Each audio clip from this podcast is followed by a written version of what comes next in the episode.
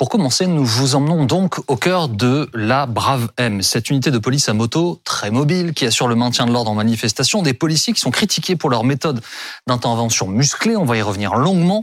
Une pétition a d'ailleurs été lancée sur le site de l'Assemblée nationale pour demander son démantèlement. Comment ces policiers sont-ils recrutés? Comment sont-ils formés?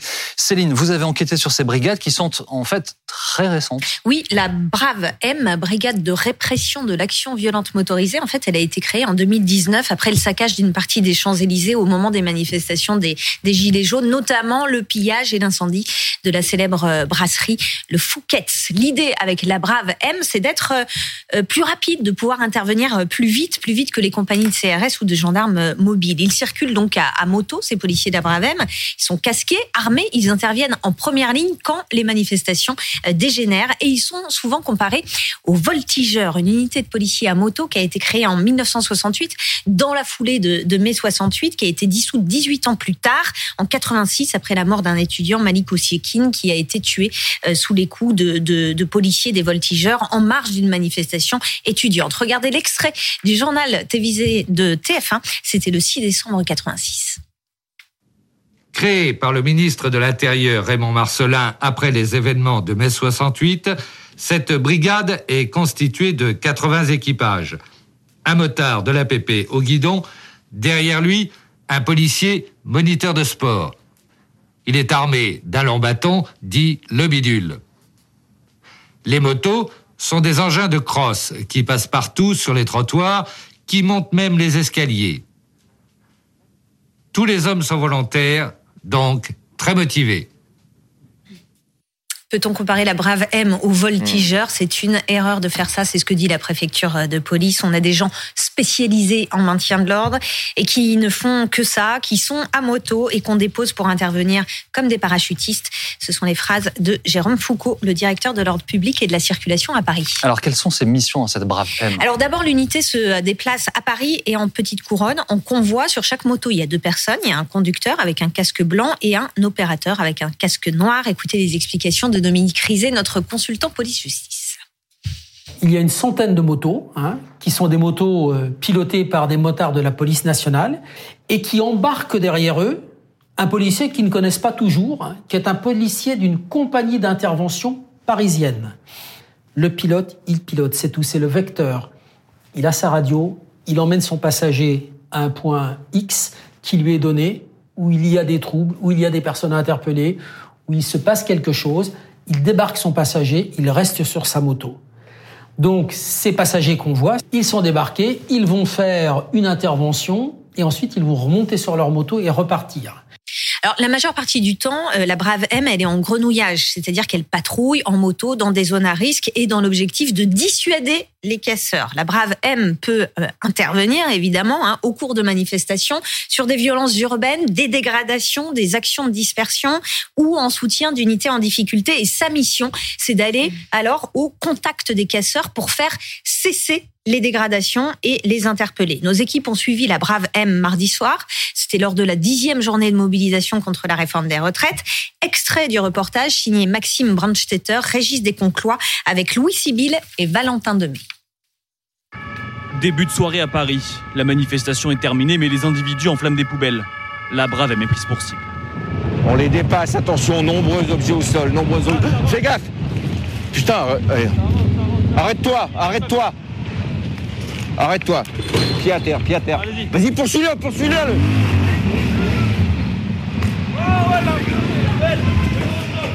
C'est bon. En quelques secondes seulement, les policiers de la brigade de répression de l'action violente motorisée interpellent les fauteurs de troubles. On est typiquement dans le rôle de la brave. On a des individus qui commettent des dégradations, qui mettent le feu aux poubelles. Moi, je dois les intercepter et les arrêter. Donc, on les dépasse, on met pied à terre et on les bloque. Alors justement, au sujet de sa façon de fonctionner, il y a nombreuses critiques qui visent cette unité. Oui, des critiques notamment pour ses méthodes d'intervention euh, musclées. Elle n'a pas toujours bonne réputation, cette unité. C'est ce que nous explique Maxime Brandstetter du service police-justice de BFM TV. C'est vrai qu'ils ont une réputation qui n'est pas forcément bonne. Ils ont la réputation de, de, de, trop monter à l'assaut, de parfois frapper avec avec leur matraque de manière assez indistincte. Vous savez, normalement, quand on utilise la matraque ou qu'on intervient sur quelqu'un, on le fait de manière discriminante, c'est-à-dire qu'on ne frappe que quelqu'un qu'on veut interpeller. On leur reproche d'avoir procédé par le passé à des, des grandes avancées, des images qu'on a vues d'ailleurs. Hein. On les voit matraquer indistinctement la foule. Ils ont cette mauvaise réputation. Alors, comment sont formés ces hommes de la Bravem Les pilotes et les opérateurs reçoivent une formation initiale et une formation euh, continue qui a été renforcée d'ailleurs ces deux dernières années. Les motards sont formés à l'école euh, des pilotes de la police nationale à Sens, stage de 14 semaines. Les passagers qui sont derrière, donc des compagnies d'intervention, c'est une formation interne.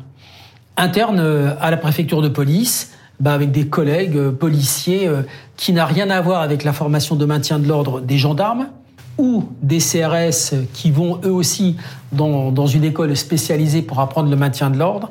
Donc, dans les compagnies d'intervention, ceux qui montent derrière les pilotes dans les Braves M ont une petite formation, euh, mais qui n'a rien à voir encore une fois avec des vraies formations de maintien de l'ordre. Ça ne veut pas dire qu'ils sont inopérants. Ça veut dire que ce qu'on leur demande parfois aussi, c'est d'aller chercher des gens d'aller attraper des manifestants belliqueux.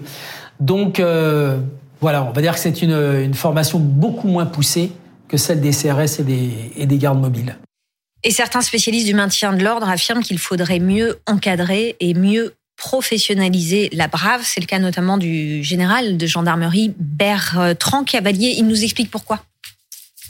Alors les braves, au départ, c'est un concept qui est utile, qui vise à pouvoir agir dans la profondeur sur ces petits groupes qui euh, euh, mais pas forcément dans les manifestations, mais en dehors, commettre des dégradations, euh, casse, etc. D'ailleurs, c'est parfaitement démontré au travers de ces reportages. Le problème, c'est qu'il y a eu une certaine aversion, c'est-à-dire que on les a utilisés de plus en plus en premier échelon sur l'effort principal, au détriment des professionnels du maintien de l'ordre que sont les gendarmes mobiles et les CRS.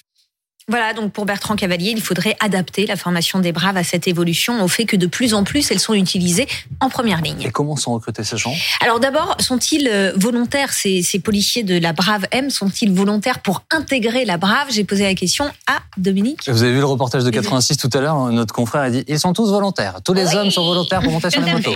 eh bien on va voir si c'est toujours le cas. Alors aujourd'hui, oui, mais ça n'a pas toujours été le cas. C'est-à-dire qu'au tout début, au moment où on était dans l'urgence, où la police était dans, l'urgence, la préfecture de police, au moment des Gilets jaunes, on a pris une section dans les compagnies d'intervention et on leur a dit, vous, la section les 30, là, vous serez les passagers moto des braves. Ça, c'était au début. Mais ça n'a pas forcément fonctionné. Donc ensuite, on a choisi une section spécialisée ou plutôt ceux qui voulaient faire de la moto, qui étaient d'accord pour monter derrière les motards de la police nationale, se sont fait connaître et maintenant la section des 30 au sein d'une compagnie, ce sont 30 volontaires. Voilà, les policiers de la Bravem sont donc recrutés sur la base du volontariat ou parfois aussi repérés pour leur capacité euh, à maintenir l'ordre. Sont-ils très expérimentés? Réponse de Bertrand Cavalier.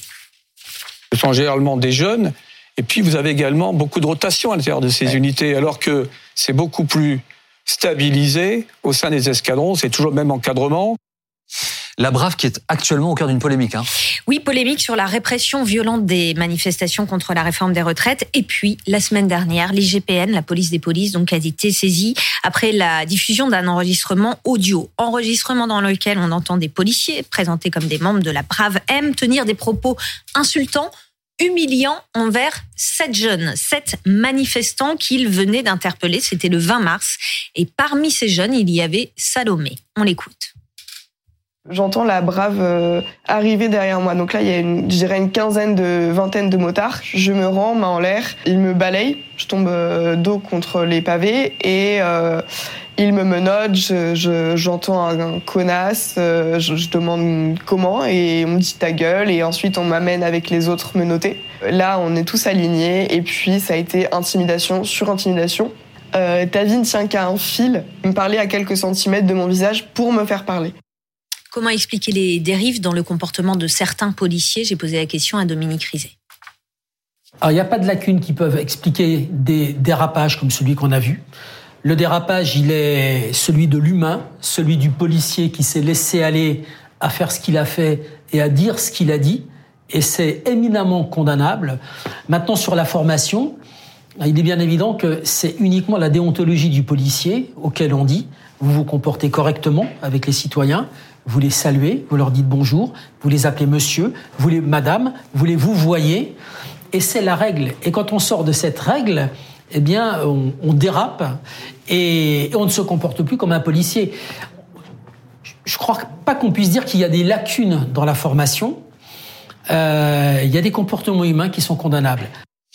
Face à ces affaires, à ces polémiques, certains demandent la dissolution de la Brave M. Oui, des députés insoumis, par exemple, demandent la dissolution de la Brave M. Il y a aussi cette pétition citoyenne qui a été lancée sur le site de l'Assemblée nationale la semaine dernière pour demander la dissolution de, de la Brave M. Et en neuf jours, elle a recueilli, vous le voyez, plus de 234 000 euh, signatures. Euh, Amandine, d'ailleurs, si cette pétition atteint 500 000 signatures, elle pourra faire l'objet d'un débat en, en, séance publique. Ça veut dire quoi concrètement?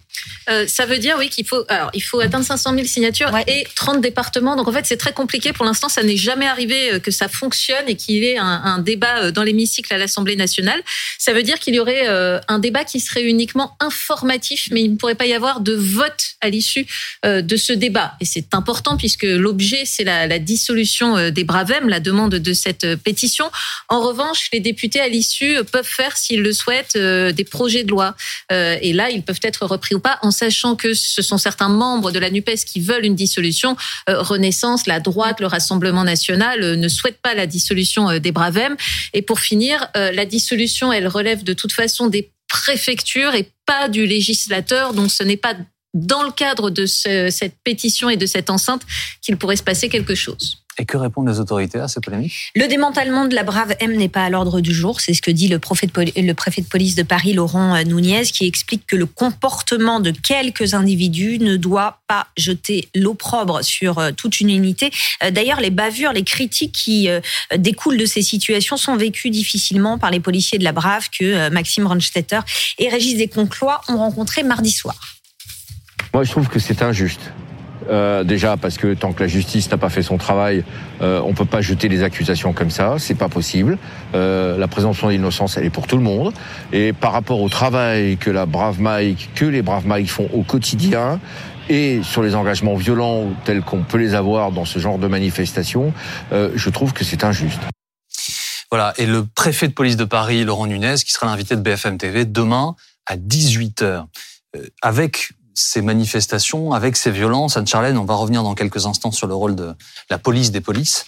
Euh, il y a un débat qui est relancé sur l'usage de la force. Mm. Et on entend beaucoup dans l'hémicycle les ministres, notamment Gérald Darmanin, répondre aux, aux sénateurs, aux députés les policiers, les gendarmes sont les seuls à pouvoir faire usage de la violence parce qu'elle est légitime.